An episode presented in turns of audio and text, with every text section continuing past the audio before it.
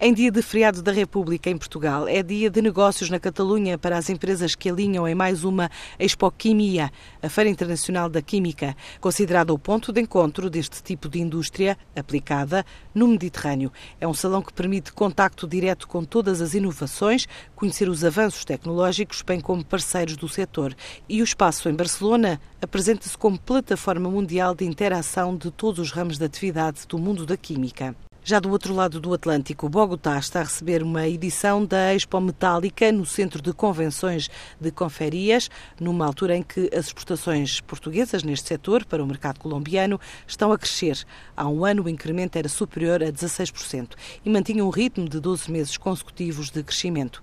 O setor mantém o objetivo de melhorar a oferta de produto, com uma relação entre tempo de comercialização e qualidade de preço, para estimular as vendas. Já no chamado World Trade Center de Vera Cruz, no México, termina este sábado o principal evento dedicado a bens de consumo da América Central, a Expo Chedraui, que reúne mais de 518 mil participantes entre empresas e empresários.